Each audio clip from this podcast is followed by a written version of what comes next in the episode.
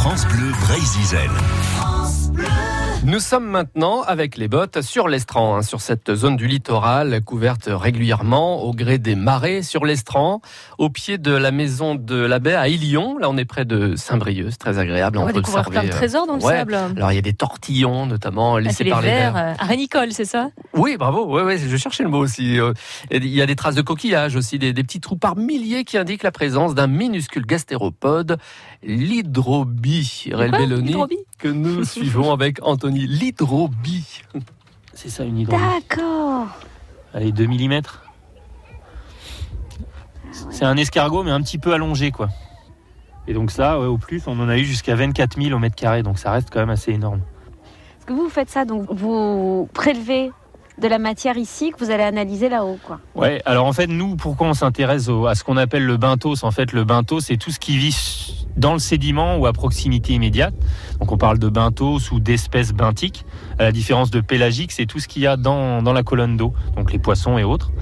Donc pourquoi nous, on s'intéresse au benthos Puisque la réserve naturelle de Saint-Brieuc, a été créée donc il y a 20 ans pour protéger les oiseaux migrateurs. En fait, au cœur de l'hiver, on accueille à peu près 30 000 oiseaux entre les limicoles, donc tous les échassiers, hein, grandes pattes, euh, long bec, et puis tout ce qui est canard, et notamment les oies bernaches, et puis les laridés, tout ce qui est de la famille des goélands et des, et des mouettes.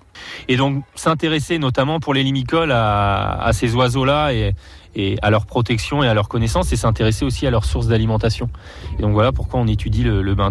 Et effectivement, euh, plusieurs fois par an, on réalise des prélèvements pour suivre euh, bah, l'évolution des habitats et la quantité de ressources qui, qui va être disponible.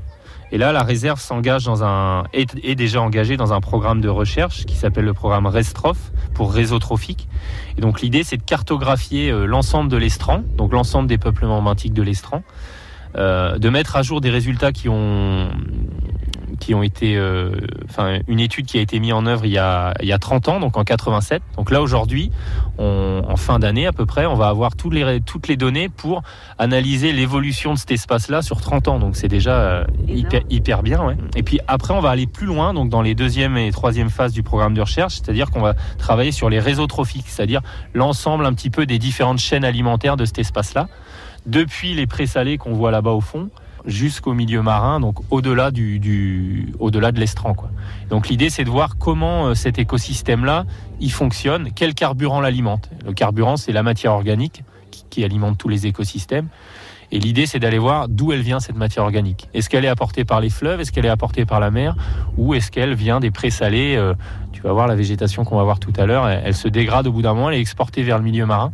Et donc, est-ce que ça apporte assez de matière organique pour alimenter euh, tout cet espace-là? Donc, c'est un peu l'objectif de ce programme de recherche. Anthony Sturbois au micro d'Erel Belloni. Voilà, nous étions sur l'estran à l'instant, hein, euh, donc dans la baie de, de Saint-Brieuc, euh, près de cette maison de la baie à, à Ilion. Nous y retournerons d'ailleurs avec euh, grand plaisir. En tout cas, un rendez-vous aussi à retrouver sur francebleu.fr. France Bleu Brésil. France Bleu.